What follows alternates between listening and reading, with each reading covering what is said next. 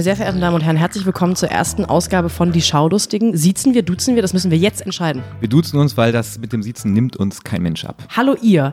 Hallo. Ähm, herzlich willkommen aus der wunderschönen Zeitmagazin-Redaktion in Berlin-Mitte. Ich schaue durch ein verregnetes Fenster raus in das verregnete Berlin-Mitte. Und mir gegenüber sitzt Matthias Kalle. Und ich schaue Sophie Passmann an. Wir sitzen im Büro von Katrin Dose, der Redaktionsassistentin, und sie hat es extra für uns freigemacht, damit wir hier übers Fernsehen sprechen können. Darüber, was wir gerne schauen und worüber wir mit euch gerne reden wollen. Denn Katrin hat sofort verstanden, das ist ein wichtiges Thema. Darüber muss endlich mal gesprochen werden. Und sie hat früher Feierabend. Und das ist auch das, der einzige Raum in der Redaktion, der eine gute Akustik hat. Deswegen sitzen wir hier. So ist es. Matthias Kalle, wir müssen über Matthias Kalle sprechen. Das ist meine Aufgabe heute in der ersten Ausgabe, äh, diesen Mann vorzustellen. Matthias Kalle ist äh, im seriösen Leben eigentlich stellvertretender Chefredakteur vom Zeitmagazin. Das ist richtig. Unter anderem dafür zuständig, aus meiner Kolumne im Zeitmagazin alle Gags rauszustreichen. Und ich finde auch alle. Das ist ja das, das, ist das Entscheidende. Matthias Pointentod Kalle, wie man ihn gerne nennt. Ansonsten warst du Fernsehkritiker, hast aber wegen Burnout oder Boreout, ich weiß es nicht, aufgehört. Beides, beides. Ich konnte nicht mehr. Du konntest nicht mehr. Deine aktive Karriere als Fernsehkritiker beendet, aber immer noch im Privatleben leidenschaftlicher äh, Fernsehmensch, schaust viel fern, machst eigentlich nichts anderes, kann man sagen. Ich mache im Prinzip nichts anderes. Ich habe, ähm, weil ich in diesem sogenannten Internet, das ist, wo die jungen Leute rumhängen, ähm, habe ich auf Instagram rumgefragt, was denn die Leute Menschen in meinem Alter für Fragen an Matthias Kalle haben, weil ich weiß ja alles. Und deswegen habe ich ein paar, zur Vorstellung von Matthias Kalle habe ich Fragen aus der sogenannten Community, die du jetzt schnell, knackig, humorvoll äh, als Vorstellung von dir beantworten Wir können darfst. schneiden, habe ich gehört. Wir können schneiden. Ja, wir sch- schneiden jetzt als, als Ja. ähm, äh, gegen die Kolumne schneiden wir alle Gags im Podcast von dir Okay, raus. okay, also- Matthias Kalle, was ist dein Blau. Lieblingsfilm? Ach so. Entschuldigung. Was ist dein Lieblingsfilm? Rocky. Okay, wow, da müssen wir eine extra Folge drüber machen. Was ist dein Lieblingssnack? Sehr wichtige Frage, finde ich. Erdnüsse? Ähm, man kriegt den Jungen aus Ostwestfalen, aber kriegt man Ostwestfalen aus dem Jungen? Natürlich nicht. Matthias oder Kalle? Matthias? Was ist dein Lieblingskalle? Kalle Blomqvist, Kalle Pohl oder Kalle Grabowski?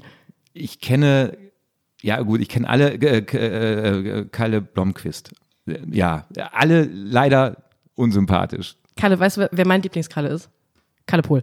Wie so ein Podcast mit Sophie Passmann ist die letzte Frage, die Das- sehr oft gestellt wurde übrigens. Interessant, weil wir tatsächlich, wir kennen uns jetzt noch gar nicht so lange, wir kennen uns jetzt ein halbes Jahr, haben aber festgestellt, dass wir ähm, erschreckend ähnlich ticken und ähm, da, wo wir nicht erschreckend ähnlich ticken, uns sehr, sehr gut streiten können. Und ich glaube, dass das funktioniert.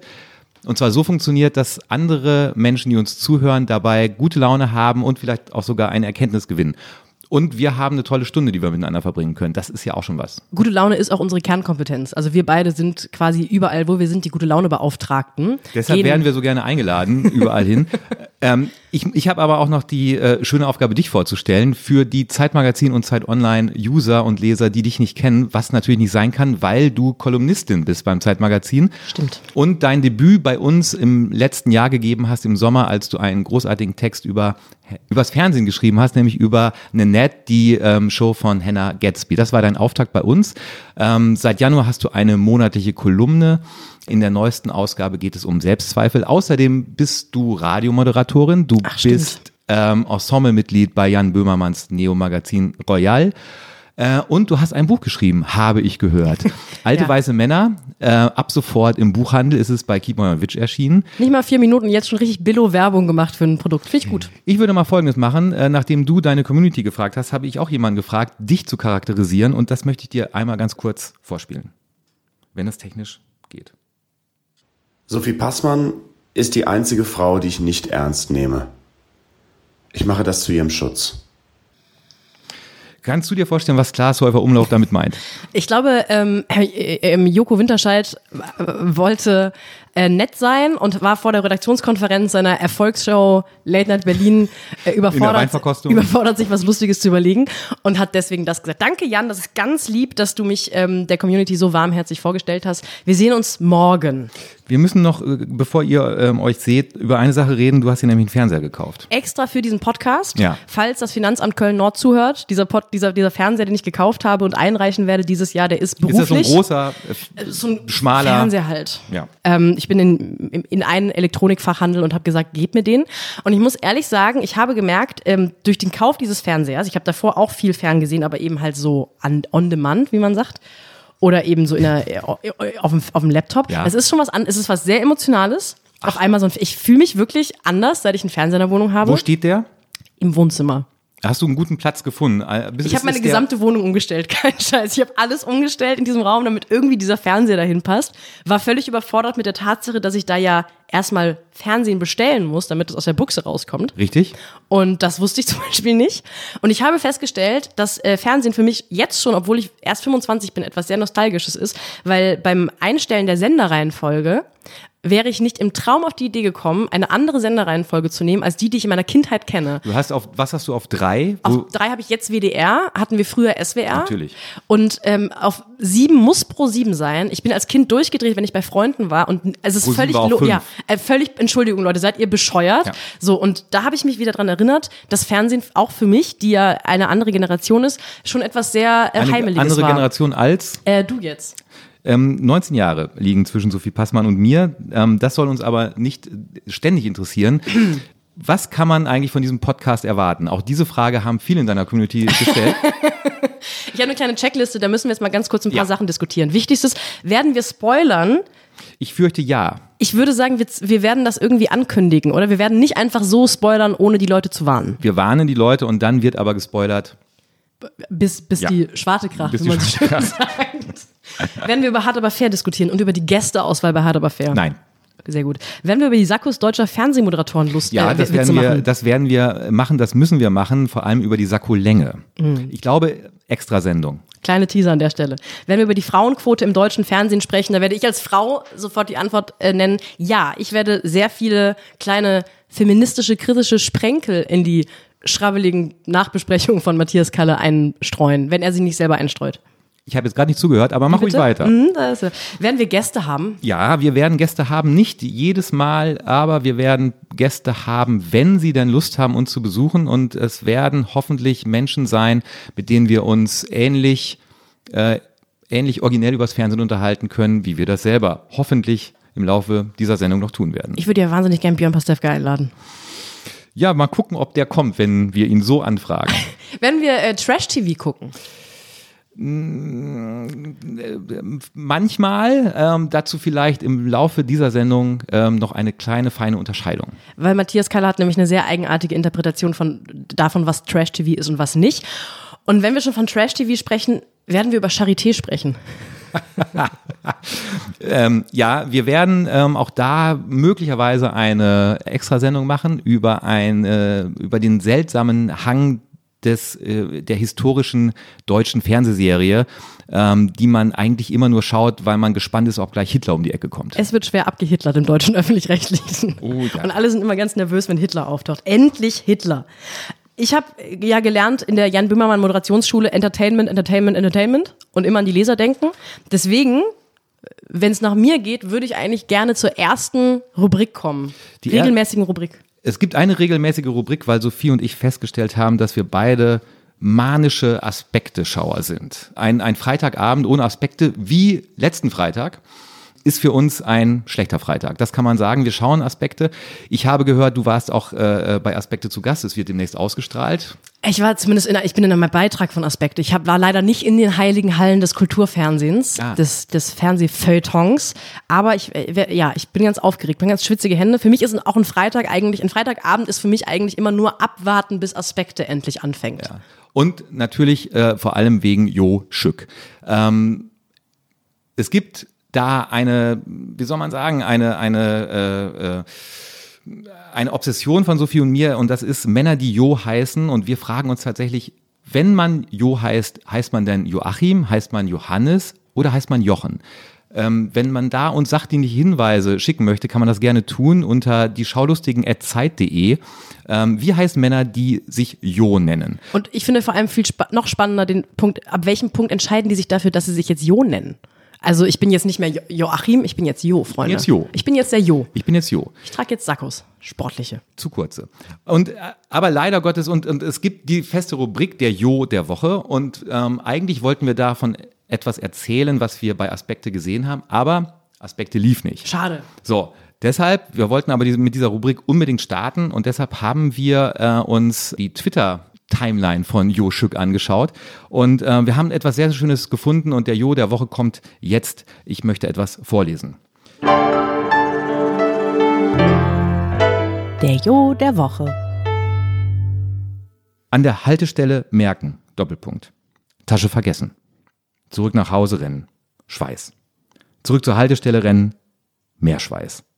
Tasche schon wieder vergessen. Hashtag mein Leben. Joe Schück am 13. Februar 2019. Gänsehaut. Sie können Matthias Kalle übrigens auch als Sprecher und Literaten und Leser buchen. Aspekte kam auch deshalb nicht, weil am vergangenen Freitag Karneval war. Yes! Und Sophie und ich haben uns parallel, sie in Köln, ich in Berlin, um 20.15 Uhr in der ARD Meins bleibt meins, wie es singt und lacht angeschaut. Vier Stunden lang. Und wir, also es, es geht ja wirklich, es fängt um 20.15 Uhr an und es geht um, bis um 23.45 Uhr und es kommt, glaube ich, ohne Nein, jede es ging, Pointe nein, aus. Sophie, das stimmt nicht. Es ging bis 0 Uhr. Wir haben nur umgeschaltet, um literarisches Quartett zu gucken, Ah. wozu wir später noch kommen. Entschuldigung, Entschuldigung. Ähm, ich habe ab spätestens Stunde zwei eine tiefe Traurigkeit in mir gespürt. Also ganz unironisch. Ich war wahnsinnig deprimiert. Meine Schle Laune wurde immer schlechter, weil die Leute, also es, das ist halt so Büttenreden und Musik und, und dann werden noch mehr Bütten geredet und so weiter. Ich kenne mich mit Karneval nicht so aus. Aber ich wurde immer trauriger und Du hast mir schon erzählt, dass du diese Traurigkeit auch hattest und ich würde gerne mit dir ergründen, woher diese Traurigkeit kommt, wenn man sich vier Stunden lang meins bleibt meins, wie es singt und lacht anschaut. Ich glaube, die, die, der, die, die erste Stufe der Traurigkeit erreicht man in dem Moment, wo man feststellt, dass bei den, ähm, bei den, hinter den Kameramännern, die im Saal rumlaufen, um die Gäste einzufangen, immer ein ähm, Hospitant daneben herläuft, der Konfetti äh, dann reinschmeißt, wenn die Kamera gerade on air ist, damit es noch, noch verrückter aussieht. Das habe ich nicht mal glaub, bemerkt. Ich, das fand ich sehr, ähm, sehr, sehr, sehr traurig für öffentlich-rechtliches Programm, was natürlich auch ein bisschen Geld kostet. Da dachte ich zum ersten Mal, oh Gott, Ich bin der, ich bin der Konfetti-Hospitant. und, aber es gab, es gab, bevor wir all das Schlechte aufzählen, was fast erwartbar wäre, wir hatten, es gab einen Menschen, den fanden wir gut. Ja, äh, ich habe extra seinen Namen nochmal Ja. recherchiert. Ähm, ich bin ja auch, ich bin ja auch Journalistin. Ähm, Johannes Bersch, Ja. der in der Figur des, jetzt habe ich äh, Der? der in der Figur der Magun- Muguntia, Muguntia, Ja, glaube ich, genau. ähm, Bütte geredet Ja. hat. Und das war wirklich lustig. Ja. Und ich habe darüber nachgedacht, warum das lustig war und alles andere nur cringy unangenehm war. Und ich bin zum Entschluss gekommen, dass er als einziger nicht dieses dämliche, wie die kleinen Leute und die da oben gemacht hat, sondern der hat halt wirklich über Leute an der Macht Witze gemacht. Ja. Und er war auch der Einzige, der nicht ironisch als Frau verkleidet war, der war tatsächlich so ein bisschen in Drag. Also er hat, er spielt eine, eine Frau ja. und ist auch irgendwie nicht so im Sinne von, ich bin jetzt Merkel und habe ein bisschen zu viel Rouge drauf, Ja. sondern wirklich, er war halt so in, in einem, würde ich sagen, sehr sanften Drag, in dem man auch ähm, jetzt die Leute in Wanne Eickel nicht verschrecken würde mit. Ähm, und hat einfach so Witze über fehlende Frauen im Karneval gemacht und darüber, dass die immer nur in der letzten Reihe die Beine hochwerfen dürfen. Und das hat sich angefühlt wie das, was Karneval, glaube ich, ursprünglich mal sein Ja. sollte, nämlich den Menschen ohne Macht eine Stimme geben. Ich habe, ich habe gelesen, dass ähm, in Stunksitzungen, in der Stunksitzung das immer noch so sein sollte. Ich habe auch, ich bin Ostwestfalen, ich habe keine Ahnung von, von, von Karneval. Mir hat der Auftritt auch sehr, sehr gut gefallen. Vor allem auch im Vergleich zu äh, einem ähm, Menschen, der kurz danach auftrat und so hieß es in der Anmoderation, Angela Merkel imitieren sollte. Und das war, das war, das war Arbeitsverweigerung. Das war schlichtweg Arbeitsverweigerung. Der hat nicht mal die Stimme verstellt. Also als Angela Merkel-Imitator würde ich damit rechnen, dass man so irgendwie dieses komische, also dieses, dieses Kabarett-Klischee von der Merkel-Stimme zumindest versucht nachzumachen. Nicht ansatzweise. Er hat einfach normal gesprochen, war schlecht geschminkt, war auch nicht irgendwie, hat glaube ich nicht mal Fake-Brüste angehabt. Es war einfach ein Mann in einem schlecht sitzenden Sakko. Also bis dahin alles normal im öffentlich-rechtlichen Fernsehen. Absolut. Der normal geredet hat und nicht mal seinen Text auswendig konnte. Er hatte überall, man muss sich das, wer das nicht gesehen hat, er hatte überall kleine, also es ging darum, dass Angela Merkel räumt ihr Büro als Parteivorsitzende aus.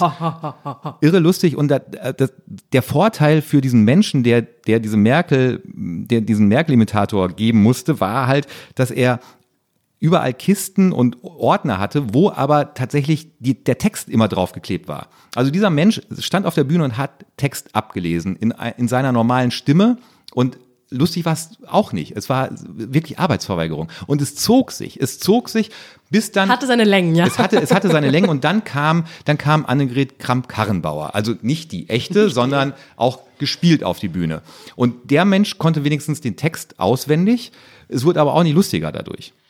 Der, der, der, also im Kontext von Karneval haben wir ja dieses Jahr viel über erstens dieses Bernd Stelter Gate gesprochen, dass, dass die Causa Stelter, der ähm, unterbrochen wurde von einer Frau bei irgendeinem Bit, wie man ja in Neudeutsch sagt, wegen Doppelnamen und so weiter. Und dann ein paar Tage später ging dieses echte Annegret Kamp-Karrenbauer Video viral, wo sie sich erstens humorhandwerklich miserabel und zweitens einfach wahnsinnig reaktionär über intersexuelle Menschen lustig gemacht hat.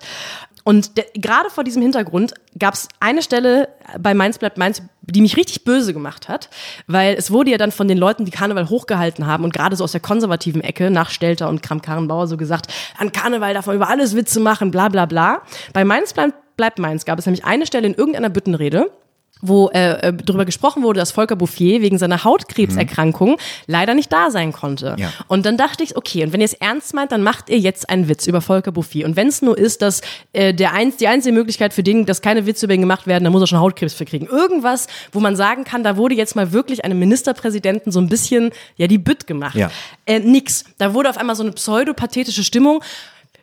Gute Genesung äh, von uns aus Mainz, wo ich dachte, nee, ihr, also ihr könnt nicht ständig darüber reden, dass man über alles Witze machen darf, solange es halt Frauen sind, Schwule, Intersexuelle und alles, was nicht irgendwie ähm, äh, Regierungsbeteiligung hat.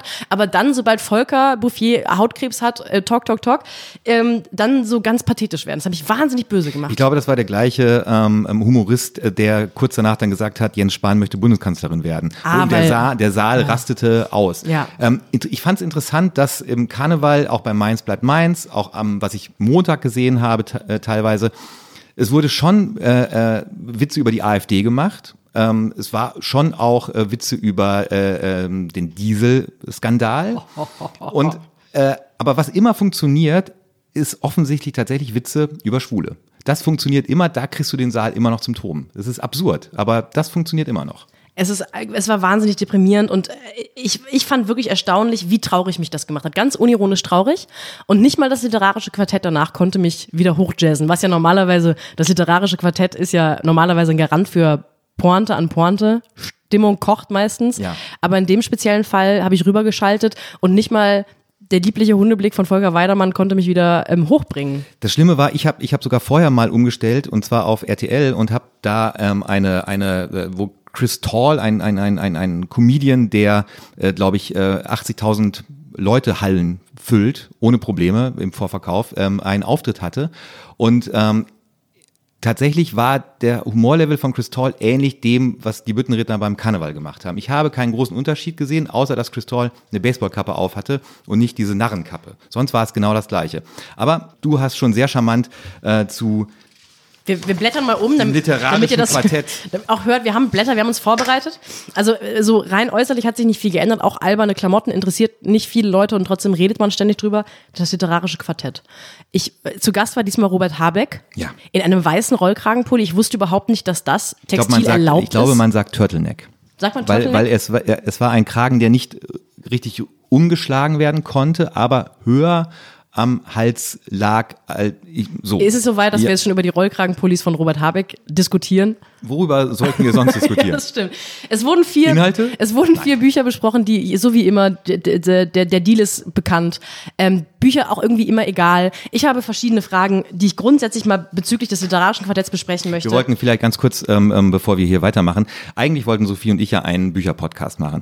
ähm, aber der Grund, warum wir den nicht haben, ist, uns ist kein ähnlich bescheuerter Titel wie die Schaulustigen eingefallen. Richtig. Dabei hätte man so viel Positives auch über Bücher erzählen können. Es sind großartige Bücher schon in diesem Jahr erschienen, wie zum Beispiel ähm, Die einzige Geschichte von Julian Barnes oder Große Freiheit von Rocco Schamoni.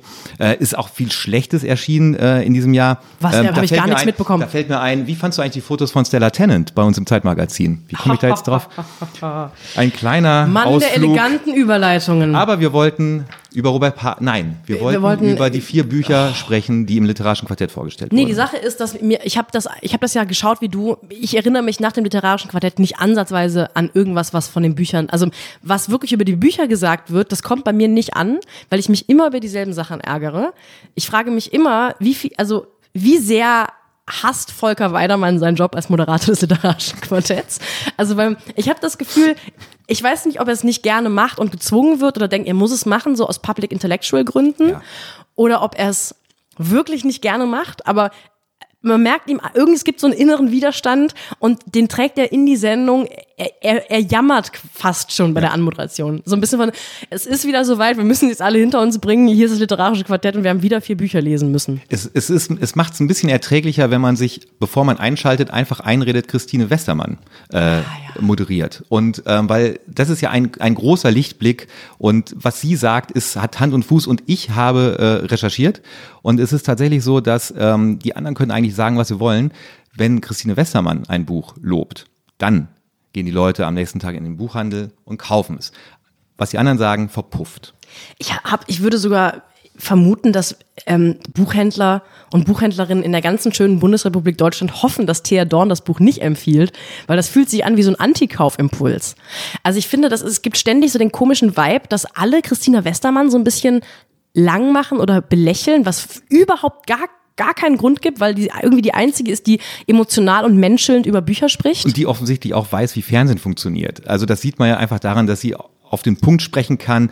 Sie sitzt da relativ lässig gelangweilt in ihrem Sessel, bewegungslos, äh, ist auch die einzige Person äh, auf der Bühne, die eine ordentliche Frisur hat. Und äh, das merkt der Zuschauer und ist dankbar, dass es diese Frau gibt. Ich frage mich ja, ob man einen größeren sechsstelligen Betrag zusammen crowdfunden könnte, um Maxim Biller wieder dazu zu bringen, beim literarischen Quartett mitzumachen. Weil als der noch dabei war, da wurde wenigstens, der hat mal ab und zu Sachen gesagt, ich glaube, von denen er selber dachte, das ist jetzt, muss man literaturwissenschaftlich jetzt vielleicht nicht unterstützen, aber ich will mal ein bisschen Stimmung in die Bude reinbringen. Das war das Schlechteste, was dieses Jahr geschrieben wurde. So. Irgendwie sowas. Irgendwie sowas, das wollen wir haben, aber wir haben auch das zu Ende geschaut. Ähm, wir können uns an die Bücher nicht mehr erinnern. Irgendwas mit T.C. Boyle, irgendwas T.C. Boyle, mit das Licht hat, hat Christine Westermann mm. vorgestellt. Ähm, wird ein Bestseller, kann man jetzt schon sagen. Danke, danke, Christine. Ja, ist ja klar, aber das wurde ja auch ähm, beworben. Es wurde auch beworben. Also es wurde, es, ich glaube, es liegt jetzt nicht nur an Christine, aber ähm, Thea Dorn hat so diese Angewohnheit ähm, im literarischen Quartett statt etwas, was man gerade sowieso im Diskurs mitbekommen hat als Bücherfan. So diesmal hat sie ein Buch von 1951 ja. mitgebracht. Erstens, weil sie zeigen möchte, dass sie ganz schön viele Bücher gelesen in ihrem Leben. Und zweitens, ich glaube, weil sie sich diesem, diesem feuilletonistischen Druck von außen nicht, dem, dem möchte sie sich entziehen. Und dann Nein. holt sie immer so 900 Seiten Sachen raus. Ja. Das Buch wurde aber, glaube ich, mich zu erinnern, relativ wohlwollend aufgenommen vom Quartett. Mhm. Ich glaube nur, Christine Westermann fand es grottenlangweilig. Deswegen werde ich es auch nicht lesen. Und ähm, eine Sache, die ich auch immer charmant finde, dass sie sich an irgendeiner Stelle alle kurz darüber auslassen, wie viel sie lesen mussten. Das ist sehr, sehr seltsam für den Job des Literaturkritikers. Die sitzen da zu viert und sagen, oh Gott, wie viele Seiten das schon wieder waren. Und Seiten, wie soll man das eigentlich schaffen? Was, die sind Literaturkritiker. Was machen die sonst, wenn sie nicht lesen? Ich glaube, es gab sogar mal eine Folge, die vorletzte, auch von der Frankfurter ja. Buchmesse, wo sie direkt einstiegen mit, wir mussten so viel lesen. Man kann es sich gar nicht so vorstellen. Ja, man kann es sich gar nicht vorstellen. Ja, also äh, kennen Sie einen Koch, der sagt, ich muss schon wieder so viel kochen, das können Sie sich gar nicht so vorstellen. So viel Zwiebeln schneiden, man, das war unglaublich. Da wollte schon wieder jemand. Eine Frechheit. Ja, stinksauer. Aber ich gucke es dann trotzdem immer jedes Mal. Und ich finde diese, diese demonstrative Humorlosigkeit, mit der alle außer Christine Westermann beim literarischen Quartett versuchen, Bücher zu besprechen, zeigt auch sehr schön, was wir Deutschen von ähm, Public Intellectuals oder von allem, was in irgendeiner Weise mit Hochkultur zu tun hat oder behauptet, damit zu tun zu haben, ähm, was das sein muss. Es muss immer ernsthaft und völlig spaßbefreit sein und alle müssen Turtlenecks tragen und ähm, unverständliches Zeug sprechen. Und damit sind wir fast schon bei, bei Germany's Next Topmodel. Ähm, und, und hier müssen wir kurz ernst werden, weil ähm, auch das wurden wir von Kolleginnen und Kollegen gefragt, redet ihr auch über Germany's Next Topmodel? Im Prinzip nein. Das liegt daran, dass Sophie und ich der Meinung sind, dass man nicht ironisch Fernseh schauen kann. Man schaut genauso Fernsehen, wie die Sender das wollen. Und die Einschaltquote macht ja keinen Unterschied darin, ob man ironisch Fernseh schaut oder nicht ironisch Fernseh schaut. Und eine Sendung wie Germany's Next Topmodel sollte nicht unterstützt werden. Und deshalb werden wir, solange die Sendung läuft und solange unsere Sendung läuft. Talk, talk, talk, auch wieder da. Abgesetzt nach der ersten Folge. Hoffentlich nicht. Aber wir werden es uns zur Aufgabe machen, in jeder Sendung den leider viel zu früh verstorbenen Roger Willemsen zu zitieren, der vor einigen Jahren in der Taz zu der Sendung Folgendes schrieb. Eine unschöne Frau mit laubgesägtem Gouvernantenprofil bringt kleine Mädchen zum Weinen, indem sie ihre orthodoxe, hochgerüstete Belanglosigkeit zum Maßstab humaner Seinserfüllung hochschwindelt, über Persönlichkeit redet, sich aber kaum mehr erinnern kann, was das ist. Und sollte diese je zum Vorschein kommen, sie mit Rauswurf bestraft. Der Exzess der Nichtigkeit aber erreicht seinen Höhepunkt, wo Heidi Nationale mit knallschargen Pathos und einer Pause, in der man die Leere ihres Kopfes wabern hört, ihre gestrenge Entscheidung mitteilt und Wertes von unwertem Leben scheidet. Da möchte man dann elegant und stilsicher, wie der Dichter sagt, sechs Sorten Scheiße aus ihr rausprügeln, wenn es bloß nicht so frauenfeindlich wäre. Und damit ist zu Germany's Next Topmodel in diesem Podcast die Schaulustigen von Zeitmagazin und Zeit Online alles gesagt. Am 15. Kleines Cross-Teasing an der Stelle. Hören Sie auch den fantastischen Podcast Alles gesagt von äh, Christoph Arment und Jochen Wegner. Liebe Grüße an der Stelle. Ganz liebe Grüße. Ah, ähm, wo du jetzt gerade schon so im Vorlesen bist. Ja. Ähm, es wurde gestern eine Notkonferenz mit der 15-köpfigen Die Schaulustigen Redaktion einberufen von dir. Denn ähm, gestern ist irgendwas passiert, was Menschen, die älter sind als 35, und jetzt höre ich auf mit der Altershelme für diese Folge, ähm, sehr mitgenommen hat. Irgendwas mit 90 210. Bitte, Matthias, erzähl, klär mich auf. Was ist das Ding? Zwei Meldungen kamen fast parallel. Zum einen die Gott, du Meldung, kriegst so einen, dass, du kriegst direkt so einen ganz ernsten Tonfall. Möchtest du so lange äh, dir was zu trinken holen? Es ist Folgendes passiert. Zwei Sachen sind parallel passiert. Zum einen kündigte der Sender Fox an, dass es eine Neuauflage der ähm, Teenager-Serie Beverly Hills 90210 geben sollte in diesem Sommer. Wer es nicht kennt, wer vielleicht zu jung dafür ist, Beverly Hills 90210 war in den 90er Jahren die beste Teenager-Serie, die man sich überhaupt vorstellen konnte, vor allem, weil es die erste Serie war, die die Nöte von Teenagern überhaupt ernst genommen hat. Und für meine Generation, also alle Leute, die älter sind als 40, war diese Meldung, es kommt wieder erstmal eine gute Nachricht. Vor allem, als man dann las, dass es so ähnlich wie Curb Your Enthusiasm werden sollte, nämlich, dass die Schauspieler sich selber spielen, wie sie sich treffen, um darüber zu sprechen, ob man nicht Beverly Hills 90210 nochmal drehen sollte. Fand ich eine schöne Idee, aus der jetzt aber wahrscheinlich nichts wird, weil gestern tatsächlich die Meldung kam, dass Luke Perry gestorben ist mit 52 an den Folgen eines Schlaganfalls. Luke Perry hat in der Serie Dylan McKay gespielt und Dylan McKay war für Jungs, die 17 waren, 1992 ähnlich wichtig wie Kurt Cobain. Warum war er das? Weil dieser, diese Figur des Dylan McKay eine, eine zerbrechliche Coolness an den Tag gelegt hat, die stilprägend und eigentlich eine Leitbildfunktion für Männer in den 90er Jahren hätte haben sollen. So muss man sich ausdrücken, weil es ist denn ja alles doch ein bisschen schief gelaufen. Allerdings dieser Dylan McKay, den Luke Perry verkörpert hat, er war ein, ein, ein Millionärssöhnchen, der aber nur seine Ruhe haben wollte. Er hatte ein kleines Alkoholproblem, ging alleine zum Strand, um zu surfen. Und, und Luke Perry spielte ihn fast ikonografisch. Also Menschen wie ich, Freunde von mir, wir haben uns diese Serie nur angeschaut, um äh, Dylan McKay beim Scheitern zuzuschauen. Und ähm, das Interessante war, dass diese Figur, den die Macher von Beverly Hills da geschaffen haben, diese Figur wurde irgendwann größer als die Serie. Die ähm, anderen Protagonisten sind dann irgendwann von dieser Highschool runtergegangen und mussten studieren. Und er hat einen Söldner engagiert, um äh, sein Privatvermögen zurückzubekommen. Es wurde vollkommen absurd, weil diese Figur den Machern komplett entglitten ist. Aber es war Anfang der 90er sehr, sehr wichtig und ich fand es gestern eine sehr traurige Nachricht, dass er mit 52 gestorben ist. Man kann sein Wirken noch bei Riverdale sich anschauen. In Riverdale spielt er den Vater eines, eines Teenagers und er spielt diesen Vater mit so einem Augenzwinkern, dass man immer das Gefühl hat, der, dieser Vater suggeriert eigentlich, wenn du mal meine Teenagerzeit gehabt hättest, da würdest du dich aber noch umschauen. Ähm, das, ist, das ist Dylan McKay, das war leider Gottes Luke Perry und ähm, jetzt äh, ist mit dem ernsten Teil dieses Podcast auch Schluss. Jein, weil ich habe gestern Oh. darüber nachgedacht, ob ich mir mal ähm, für diesen Podcast jetzt noch eine Folge davon anschauen soll, weil ich kenne einfach generationslogischerweise nichts von 90 210. Ich bin Generation ähm, OC California, was glaube ich dieselbe Idee war, nämlich äh, schöner Ort, schöne Menschen, aber alle scheitern ähm, und selbes Alter auch. Und ich habe dann, als ich mich da so eingelesen habe und versucht habe, auf irgendwelchen russischen Servern schnell noch eine, eine Folge zu bekommen, ähm, habe ich festgestellt oder habe ähm, gemerkt, dass es eigentlich auch völlig egal ist. Dass wenn ich jetzt die erste Folge sehen würde, und merken würde, das ist wirklich eine schöne Serie, ist es ja genau das, was Fernsehen so schön macht, dass es, ich werde niemals dieses Nostalgiegefühl bekommen, was du jetzt hast und für mich wird auch niemals, auch wenn ich ab jetzt der größte 90-210-Fan würde, niemals ein Stück Kindheit sterben. Und ich habe dann drüber nachgedacht, ähm, was das bei mir wäre und ich glaube, ich habe diese Art von emotionaler Verbindung zu einer Serie nicht mehr. Vielleicht glaube ich, wenn jemand von Harry Potter stirbt, also wenn irgendwann äh, viel zu früh ähm, Emma Watson oder sowas stirbt, dann habe ich vielleicht dieses ähnliche Gefühl.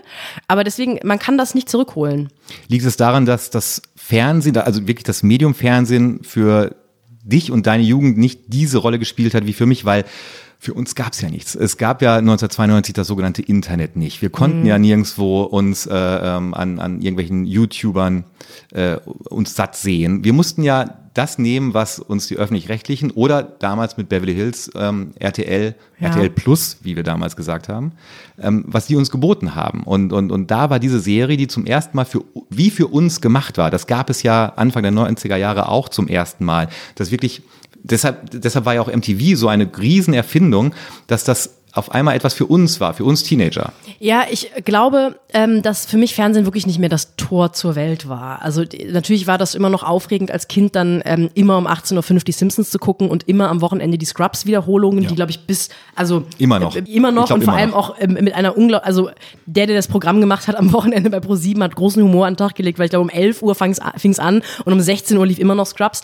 Aber für mich war das nicht mehr die Möglichkeit an der Welt teilzuhaben.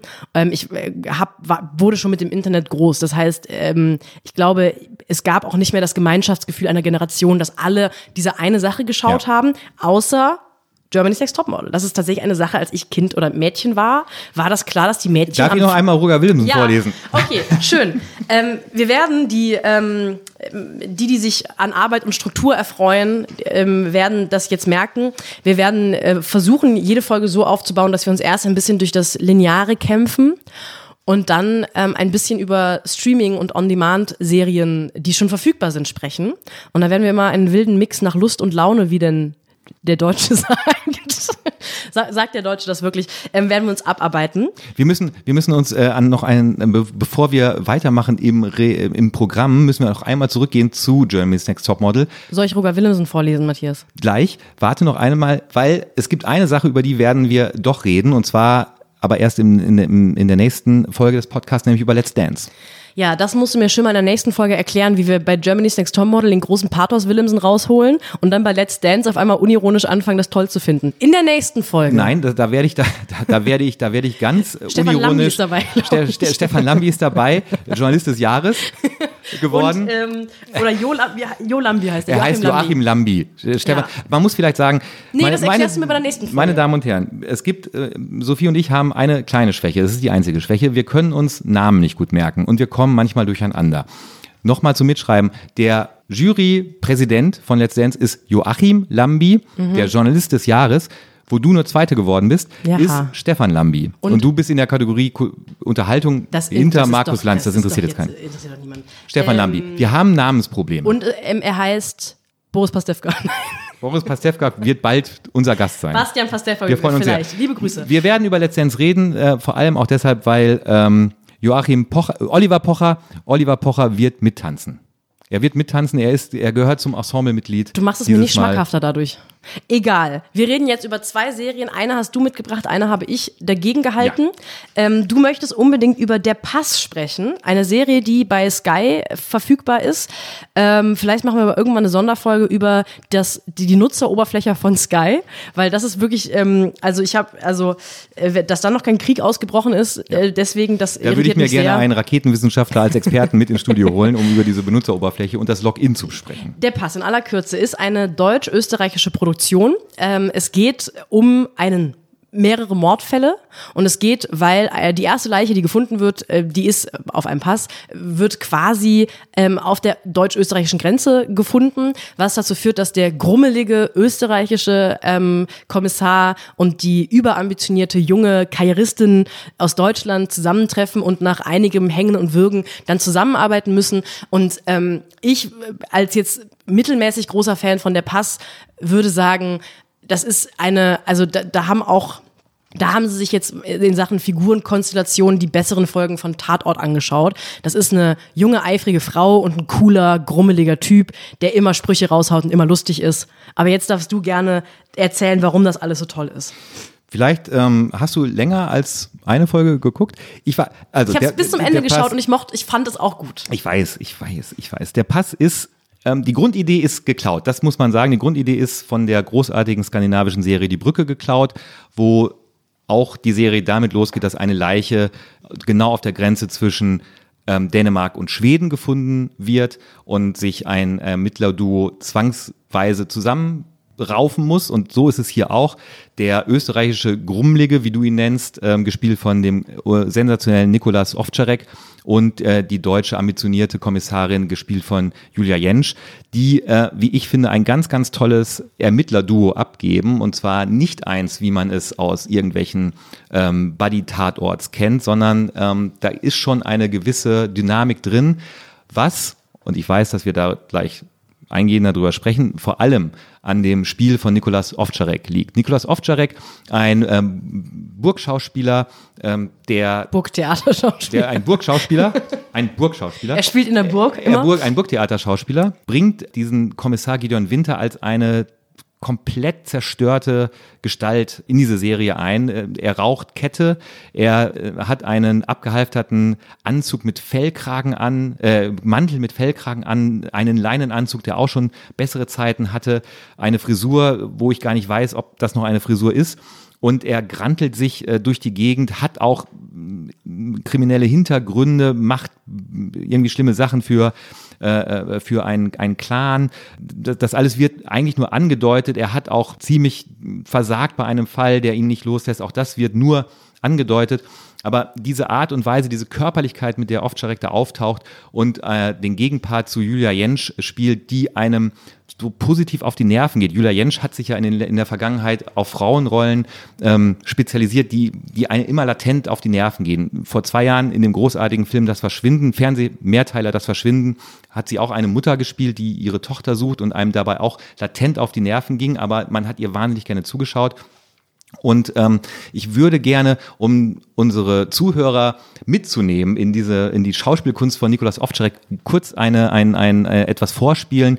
Es gibt es gibt eine eine Szene, das ist die äh, Anfangsszene aus dem aus der dritten Folge. Da sitzt Ovtcharek ähm, in seiner äh, äh, Stammkneipe morgens und und und ähm, trinkt ein Bier und geht zur Jukebox und macht ein Lied von Wolfgang Ambros an. Und ähm, das hört sich ungefähr so an.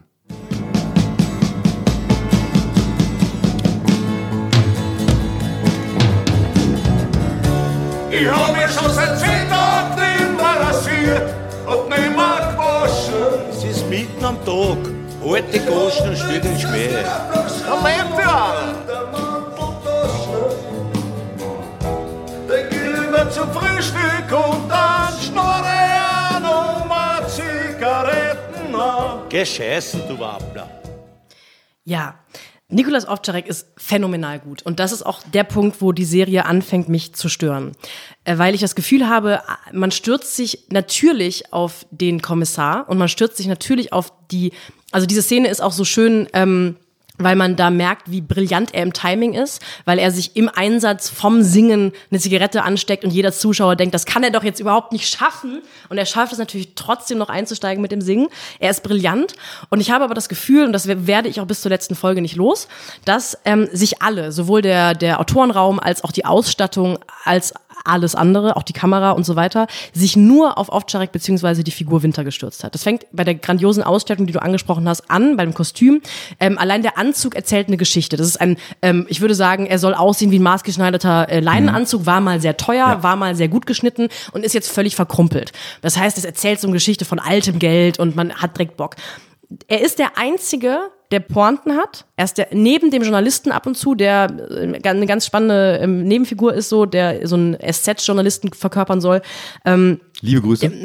Ist der Einzige, der Witze hat, ist der Einzige, der unterhaltsame Dialoge hat, der kriegt jede Pointe in jedem Dialog. Man merkt, dass einfach die, die, die gesamte Manpower, ich sage bewusst Manpower, weil es war natürlich ein männlicher Autorenraum, der diese Figur geschrieben hat, ähm, sich auf ihn gestürzt hat und dabei alle anderen Figuren völlig vergessen hat.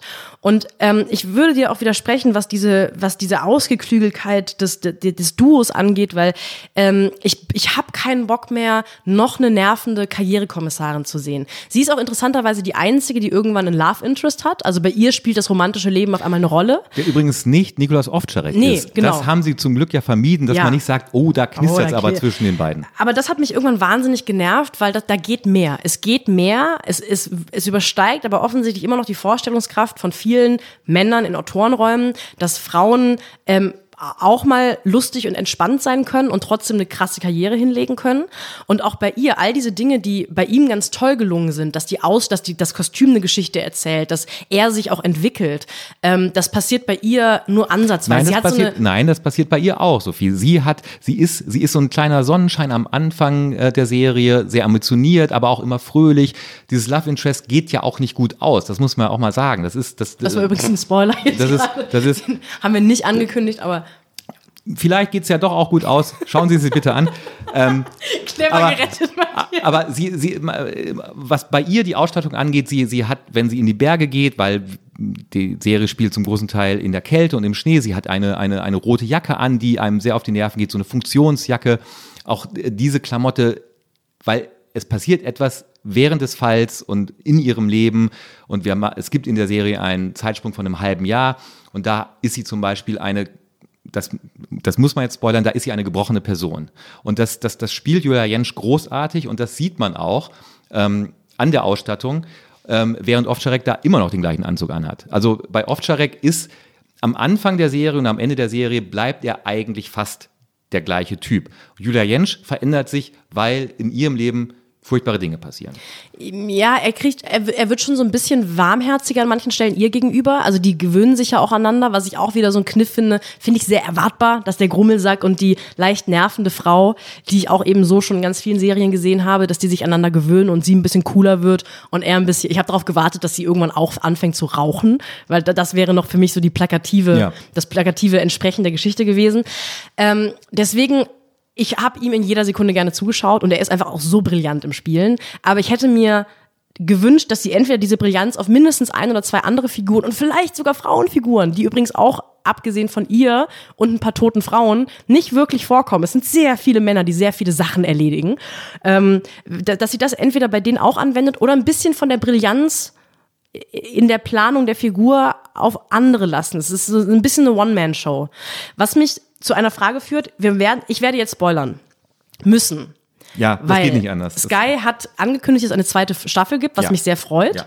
Und wir haben jetzt deutlich gemacht, ohne Ovtcharek funktioniert diese Folge nicht, äh, diese Serie nicht. Spoiler, Spoiler, Spoiler. Unsere brillanten Produzentinnen Frieda und Maria werden sich irgendwas überlegen, um jetzt akustisch vielleicht deutlich zu machen, dass ein Spoiler kommt. Achtung, Spoiler. Er wird am Ende der letzten Folge getötet. Wie zur Hölle werden die der Pass machen können ohne Gideon Winter? Angeblich werden die Drehbücher gerade geschrieben. Ich möchte sie nicht schreiben wollen, ähm, weil ich glaube, du hast natürlich, äh, wie immer, auch teilweise recht, dass diese Serie komplett von Ovtcharek lebt und von seinem Spiel lebt und dass ein Pass ohne Ovtcharek, also viel Spaß beim im Writers Room, ähm, möchte ich jetzt nicht gerade sein.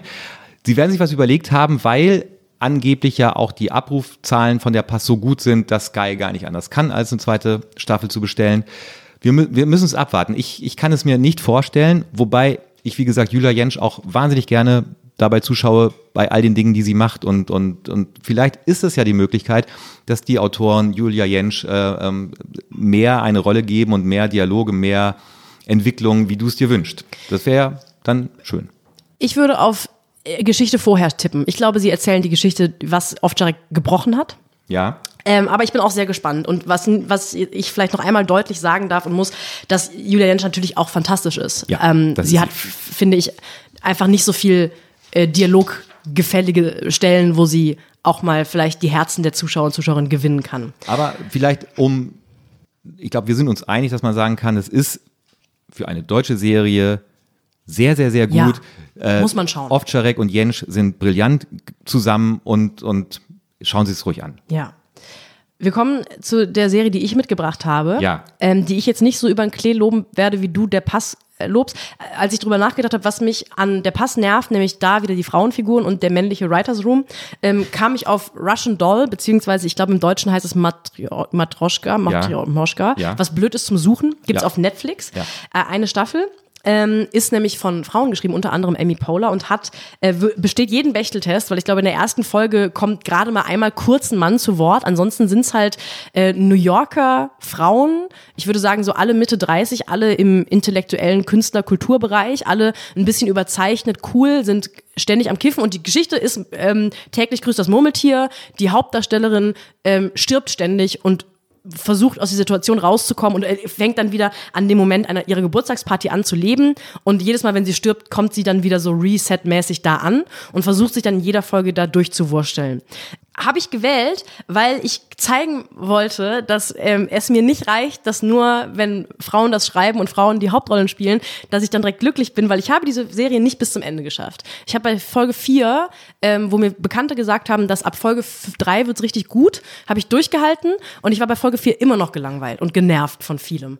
Und ähm, hätte mir gewünscht, dass diese Serie so toll ist, wie ich überall gelesen habe, aber ich fand sie überzeichnet, ähm, teilweise verherrlichend und schade, dass man nicht einfach auch mal normale Frauen zeigen kann, sondern Frauen, die immer deutlich zu cool, deutlich zu reich, deutlich zu tough, deutlich zu krass sind. Und Natascha Lyon spielt die Hauptrolle und macht das natürlich, wie sie alles fantastisch spielt, macht sie es fantastisch. Ich will natürlich erst sofort diese Frau sein, wenn ich sie sehe, bin aber dann auch wahnsinnig genervt wir müssen unbedingt irgendwann über Menschen sprechen, die einem sagen, eine Serie wird ab Folge drei oder vier super. Äh, was ist mit denen eigentlich los äh, und warum ist das so? Also warum kann einfach nicht ab Folge eins eine, eine Serie toll sein? Das Geheimnis werden wir zu gegebener Zeit besprechen. Was der Pass übrigens ist, muss man fairerweise sagen. Ab, ab Folge 1 delivern die richtig. Absolut. Russian Doll, ich war erst so ein bisschen wirklich enttäuscht, weil ich dachte, das ist doch jetzt nicht die äh, ganze Geschichte. Da kommt doch jetzt noch ein ganz ja. kluger Dreh in Folge 2. Nee, ja. es ist natürlich, wird da aus verschiedenen Bereichen beleuchtet, wie sie versucht, dieses Problem des immer Sterbens zu lösen. Aber mich hat viel daran genervt und mich hat vor allem genervt, dass ich weiß, was Amy Poehler schon in ihrem Leben an tollen Serien geschrieben hat. Ähm, und ich dachte, warum kann sie diesen Humor, diese Werf und so das alles nicht abrufen jetzt gerade? Das ist, glaube ich, das Schicksal von Russian Doll, weil man die Macher wahnsinnig toll findet und für alles, was sie schon vorher gemacht haben. Macherinnen. Entschuldigung. anders, anders als zum Beispiel die Macher von Der Pass, die vorher ähm, so Schmonzetten wie die Dasslers äh, gemacht haben und denen man nicht zugetraut hätte, dass sie so ein, so, ein, so ein Brett wie Der Pass auf die Beine kriegen. Ich habe versucht es zu schauen, Russian Doll, und ich bin an zwei Dingen gescheitert. Zum einen habe ich festgestellt, dass ich mir weder Filme noch Serien anschaue, wo Drogenkonsum verherrlicht wird. Ich habe da tatsächlich Probleme mit, weil ich das einfach immer nicht glaube. Ich glaube das immer nicht da kannst du noch in einem Greenwich Village Künstlerumfeld sein. Ich glaube nicht, dass man äh, offen Zigaretten, die in Heroin getränkt sind, rumreicht. Da, da, bin ich, da bin ich raus aus der Nummer. Und dann kommt noch dazu, dass in diesem, in dieser Serie exzessiv geraucht wird. Und es wird aber in einer Art und Weise geraucht, wo ich glaube, dass alle Schauspieler in Wirklichkeit nicht Raucher sind. Sie spielen Raucher. So wie die in der Serie geraucht wird, raucht kein Mensch. Und ich weiß, wovon ich spreche. Ich möchte kurz einen kleinen Werbeblock ähm, einstreuen, denn Matthias Kalle war lange Zeit, viele Jahrzehnte Raucher. 30 hat, Jahre. Hat aufgehört und hat darüber ein ähm, Buch an, geschrieben. dass sie unter der ISBN äh, sowieso, sowieso bei Dussmann bestellen können. Nein, ein Text im Zeitmagazin äh, vor ein paar, in der ersten Ausgabe des neuen Jahres äh, 2019 geschrieben hat und da ein bisschen jammert, aber auch erklärt, warum Rauchen so toll ist. Du hast starke Gefühle gegenüber Rauchen. Ich habe ähm, große Sympathien für das Rauchen, für Raucher und als ich Russian Doll gesehen habe, hatte ich das Gefühl, da spielen Nichtraucher Raucher, sie spielen es, es ist, es war auch so ein bisschen Overacting, also so raucht kein Mensch und und da, da, bin ich dann, das glaube ich dann einfach nicht. So funktioniert Rauchen nicht. So in, wie es in dieser Serie gezeigt wird, und, und dann werde ich leicht sauer. Das ist mir wirklich nicht aufgefallen, dass sie schlecht raucht. Ganz schlecht. Und sie raucht wirklich ständig. Also sie steckt sich in jeder zweiten Szene eine Zigarette an. Ja, aber, aber sie, ich meine, sie läuft auch die ganze Zeit in ihrer Wohnung mit einer nicht angezündeten Zigarette rum und, und kein Raucher macht so etwas. Kein Raucher macht so etwas. Ähm, was du sagst mit dem Drogenverherrlichen, vielleicht kommen da die beiden Sachen zusammen, die uns jeweils an der Serie gestört haben, weil alle Figuren in irgendeiner Weise überzeichnet, aber wahnsinnig cool sind. Ja. Also man, ich als Frau, die wenig wirklich coole Frauenfiguren sieht in Fernsehen und überall sonst so, ähm, sehnt sich natürlich danach und man will dann automatisch, das ist, glaube ich, ein unreflektierter Reflex, haha, ähm, ähm, möchte diese Person sein. Ja. Und man möchte auch so rumlaufen wie die. Man möchte auch im offenen, coolen Second-Hand-Mantel mit einer ähm, mit einer, mit einer Vintage-Brille durch irgendwie Green Village laufen. Und die Tatsache, dass sie Du tatsächlich. wärst dann aber auch Computerprogrammierin. Genau, das sie, muss ist, man jetzt sie ist eine sagen. brillante ist Computerprogrammiererin Ja. und so. Sie ist natürlich auch fantastisch im Job und ist die coole Taffe in jedem Meeting und ist aber eine, die sich halt am Wochenende in Heroin getränkte Joints reinknallt. Und das sorgt natürlich dafür, dass diese absolut coolen Figuren untrennbar mit halt wahnsinnig gefährlichen Drogen, gefährlichen Drogen verbunden werden. Ähm, aber das Rauchen, was du ansprichst, hat mich, habe ich nicht gemerkt, hat mich nicht so gestört. Aber du hast auch, weil wir sind ja ein handlungsanweisender Podcast, wir wollen den Leuten da draußen ja auch was zurückgeben. hast du was vorbereitet? Ich habe mir auf äh, deinen besonderen Wunsch mir überlegt, in welchen Serien wird eigentlich gut geraucht? Also wo macht das Rauchen Sinn? Und ich rede jetzt nicht von Serien wie Mad Men, übrigens eine sehr, sehr schlechte Serie, das kann ich vielleicht in Folge 8 nochmal erklären. das hier. Ähm, wir müssen mal so eine Aussprache machen. in, in, in, in, in, in Mad Men ist das Rauchen nur ein Vehikel, um zu, klarzumachen, in welchem in welcher Zeit wir uns gerade befinden. Es hat aber nichts mit den Personen und mit den Menschen zu tun, die rauchen. Und Rauchen hat immer etwas mit den Personen und den Menschen zu tun und warum sie rauchen und nie mit der Zeit, in der angeblich geraucht wurde oder nicht. Um es kurz zu machen, in True Detective in der ersten Staffel, Matthew ich wollte dir McConaughey einen Trommelwirbel machen. Möchtest du keinen Trommelwirbel für deine neue Rubrik? und jetzt kommen die großen drei. Das ist eine tolle Rubrik. Habe ich so noch nie gehört. Ja. Ähm, ich mache ähm, die, die neue Rubrik, die Mit vielleicht Passi und Kali. die neue Rubrik, die vielleicht nicht in jeder Folge kommen wird. Ähm, Serien, in denen sehr gut geraucht wird. Das war ein schlechter Trommelwirbel. Fang an. Platz 1, jetzt gehen wir von, na egal, Platz 1, True Detective. Erste Staffel. Matthew McConaughey spielt einen ähm, Polizisten, der ähnlich, der, eigentlich ist er noch viel kaputter als Ovtcharek in der Pass. Und ähm, wie Matthew McConaughey dort raucht, ist, ähm, sowas habe ich als Raucher auch noch nie gesehen. Also das ist schon, das ist Abendbrot, Frühstück, Mittagessen zugleich. Macht man dann Method Acting, ernste Frage, und fängt wirklich an, abhängiger Raucher zu werden? Ich finde, in dem Fall ist es, sieht man tatsächlich, dass McConaughey ist Raucher. Das kannst Ist du, das, das kannst du nicht spielen. Ich gehe stark davon aus. Ich habe es nicht recherchieren können. Ich gehe stark davon aus. Genauso wie Platz zwei, der Pass, Ovtcharek. Wir haben ihn schon sehr gelobt, aber auch dort, wie Ovtcharek raucht, wie er die Zigaretten aus seiner Schachtel schnippt, wie er mit dem Feuerzeug hantiert. Ähm, auch da sieht man, Ovtcharek hat in seinem Leben schon die eine oder andere Zigarette geraucht. Und auch hier ist die Zigarette dazu da und das Rauchen dazu da, um diese Person zu charakterisieren und nicht die Umstände oder die Zeit, in der er sich bewegt. Man muss doch Schauspieler, also wenn man Schauspieler ist hauptberuflich, dann muss man doch rauchen können. Dann muss man doch so tun können. Das ist doch, der, das ist doch die Definition des Berufes. Es kann doch nicht sein, dass Leute schlecht rauchen im Doch. Fernsehen. Es gibt ja Also sogar, ich glaube, dass es passiert. Ich frage mich nur, da müssen die halt mehr üben. Ja, aber dann, dann, dann werden sie Raucher. Und wer, welcher Nichtraucher möchte gerne Raucher werden, nur um eine Rolle zu bekommen in einer Serie oder in einem Film? Ich hoffe, jeder. Ich weiß es nicht. Es ist so, oder es sind so Partyraucher und du weißt selber, dass Partyraucher sind das Schlimmste, das es gibt. Wenn die sich eine Zigarette anzünden und, und, und nach Feuer bitten und die Zigarette immer noch so krampfhaft am Filter festhalten, das ist ja alles schrecklich. Und, und, und, und ich rede jetzt von Leuten, die das Rauchen mit von der Pike auf gelernt haben, wie ein Handwerk. Und, und, und, und wo du das in den, und wo du es in der Serie auch als dramaturgisches Mittel und als, als etwas, was total sinnhaft ist und zu dieser Person gehört, siehst. Deshalb Platz drei Key Royal, Baby Schimmerlos, Helmut Dietl Serie in den 80er Jahren, wie Baby Schimmerlos, ähm, Franz Xaver Krötz äh, hat ihn gespielt. Und auch Franz Xaver Krötz äh, war ein großer Raucher. Und auch da sieht man, da macht das Rauchen auch total Sinn. Für die Jüngeren unter unseren Zuhörern, Key Royal. du siehst nämlich meinen ungläubigen Key Royal- gerade. Key Du hast einfach Royal. Wörter gesagt gerade. Key Royal spielt äh, in einer Boulevardwelt in München. Äh, Baby Schimmerlos ist ein Boulevardreporter. Franz Xaver Krötz äh, spielt ihn. Und es ist eine groteske im besten Diedelschen Sinne. Und dort raucht babyschimmerlos die Hauptfigur und auch da ist es eine wahre Freude, ihm zuzusehen. Angstfreier Raum, ne? Ist das das, wo Benjamin von Stuttgart-Barre mit Titel zusammengeschrieben hat oder ist das was anderes? Das war die Fortsetzung, die sie 20 Jahre später äh, unbedingt schreiben wollte, wo Bully Herbig dann die Hauptrolle gespielt hat. Ah, Zettel. Genau. Ah, gut, okay. Also ist Benjamin von Stuttgart-Barre doch jünger, als ich dachte. Ja. Wir kommen zu einer Rubrik, die mir sehr am Herzen liegt. Ja, oh ja. Dazu muss man sagen, auch hier hoffen wir, dass es eine Art von Warnton geben kann, weil das ist die Rubrik, die wir tatsächlich jedes Mal haben wollen, nämlich Passmann spoilert. Wir werden jetzt etwas hören, halten sich die Ohren zu, was Sie nicht hören wollen, wenn Sie gewisse Serien, Filme noch nicht gesehen haben. Wir finden es aber eine, ja, wie soll man sagen, für den für Pflicht am Volke. Pflicht am Volke, dass man gewisse Dinge auch ausspricht. Stichwort angstfreier Raum. Deshalb für die nächsten, ich würde mal sagen, fünf Sekunden, Passmann spoilert, halten Sie sich die Ohren zu, wenn Sie über die Schicksale einiger Figuren aus dem weiteren Harry Potter-Universum nichts wissen wollen. Bitte. Passmann spoilert. Harry Potter.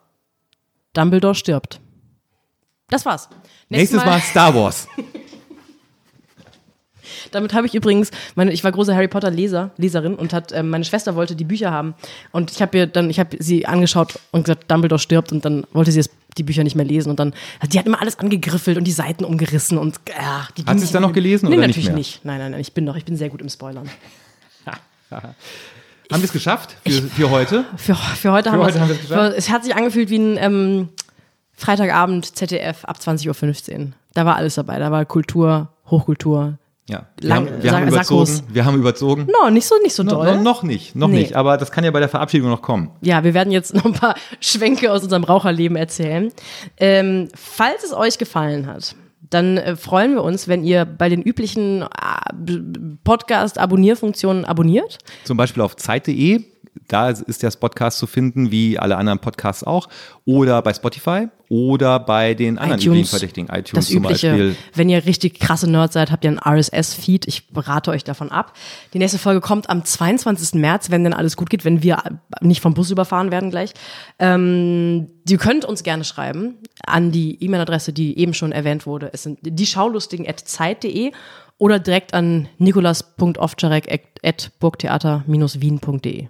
Hat das Burgtheater Wien wirklich eine deutsche Domainadresse? Sind wir da uns da sicher? Ah. Ich habe geraten. Warum nicht? Jetzt ist es Dann schon wieder so weit. Dann merkt man einfach, du- Ja. Es Nächste, nächste, Wo- nächste Folge Charité. Wann kommt Hitler? Ich, ich wollte so ein gewisses großdeutsches Feeling am Ende des Podcasts aufkommen lassen. Es, ist, es war mal unser und E-Mail. So, jetzt E-Mail-Adressen- müssen wir aber wirklich äh, Schluss machen. Hat dir ein bisschen Spaß gemacht. Mir hatte sehr viel Spaß gemacht. Ich freue mich aufs nächste Mal. Und wenn es Ihnen und euch Spaß gemacht hat, äh, freuen Sie sich auch. 22. März sind wir hoffentlich mit, dem nächsten, mit der nächsten Folge wieder online. So Gott will. So Gott will, worum es geht, verraten wir jetzt noch nicht.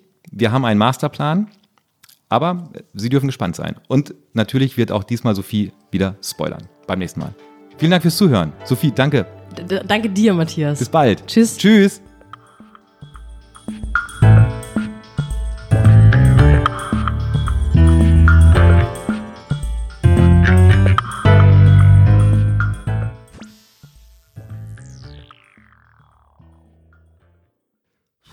So, war doch ganz gut, oder?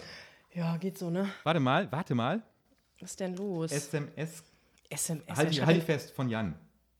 was, was, was, was schreibt er? Pass auf. Oh Gott. Liebe Sarah, lieber Stefan, für den Anfang nicht schlecht.